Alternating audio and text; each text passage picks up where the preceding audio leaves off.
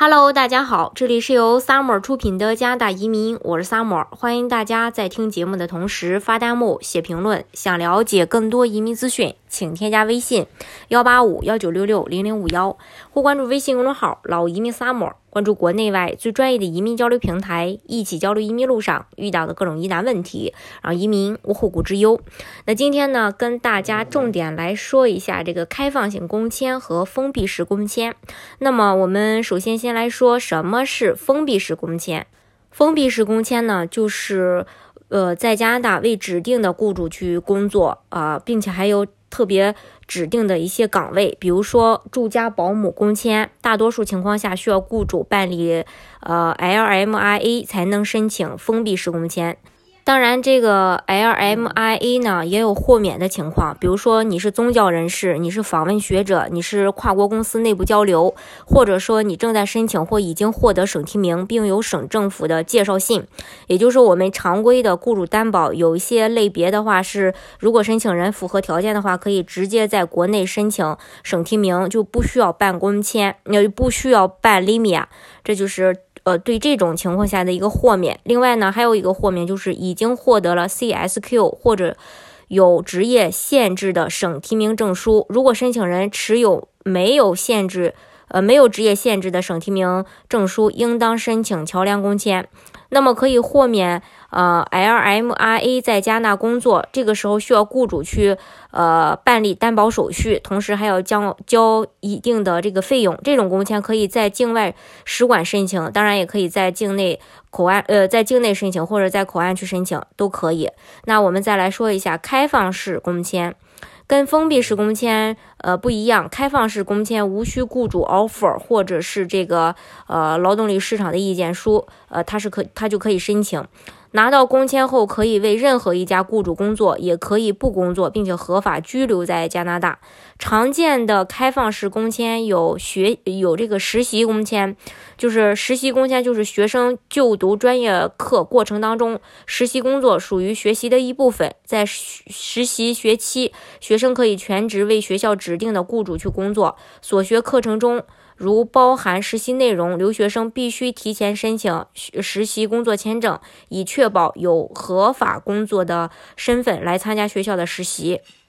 另外，还有学习期间的实习是完成专业课程必不可少的一部分。拥有专业对口的实习经验，对于毕业后快速找到本专业的工作也是非常有帮助的。另外呢，还有毕业工签。毕业工签是加拿大政府为在加拿大留学的学生提供的开放式工签，留学生持此工作无雇主限制，根据留学时长不同，可以申请一到三年的毕业后工签。毕业工签必须要在学校开具确认毕业的证明之后的九十天内递交申请。另外，毕业工签一个人只能获得一次。还有一点想提醒大家，就是说你在开始留学的时候呢，你要去看一下这个学校，呃，毕业以后能不能给申请毕业工签。有些学校呢，它也是不能给申请毕业工签的，所以，呃，这个大家要注意。另外还有配偶陪同工工签，如果你是国际学生的配偶或合法伴侣，你可以申请开放式工签。如果你是外国工人的配偶或合法伴侣，并且你的配偶或合法伴侣满足获准在加拿大工作六个月及以上，符合从事该工作的最低要求，通常至少，呃，需要一个大专文凭，并且从事的是 NOC 规定的零类、A 类、B 类的职业，那么你可以申请开放式工签。另外呢，还有一个桥梁工签，呃，工签 （Bridge Open Worker Permit），呃，也叫做 BOWP。嗯，是为可以让移民申请待批但工签快到期的外国劳工能够继续在加拿大合法打工的开放式工签。等候永久居居民审核的申请人，原本工签过期后可以申请桥梁工签，再度持有工作签证类别，持续工作直到拿到永久居民身份。那么我们呃今天也跟大家来说一下哪些人可以申请开放性工签。第一，从指定学校毕业的国际学生可以申请毕业呃毕业生的工作许可证。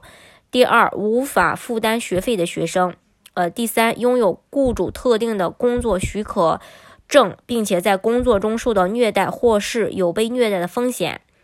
第四，已经递交了加拿大移民申请，已经递交了。呃，移民申请的家庭随行成员，还有熟练工人或国际学生的配偶或事实婚姻伴侣，还有大西洋移民试点计划申请人的配偶或事实婚姻伴侣，还有难民、难民求偿者、受保护的人或其家庭成员，还有临时居民许可呃的持有人，还有参加特殊计划的年轻工人。这是关于可以申请开放性工签的。呃，这个申请人、移民申请人及其附属申请人，就是说，对于已经居住在加拿大并且正在申请加拿大经验类移民、省提名计划移民的申请人，如果原有的工作签证要过期，可以申请开放性工签。移民申请人拿到开放工签以后，可以继续合法的留在加拿大，而这些申请人的家庭随行成员，比如说孩子和配偶，也可以申请开放性工签。呃，申请条件呢，首先就人在加拿大，二持有有效工工签或或，并且工签将在四个月内失效，需要得到移民局确认，并且申请人的申请资料合格才可以获得申请。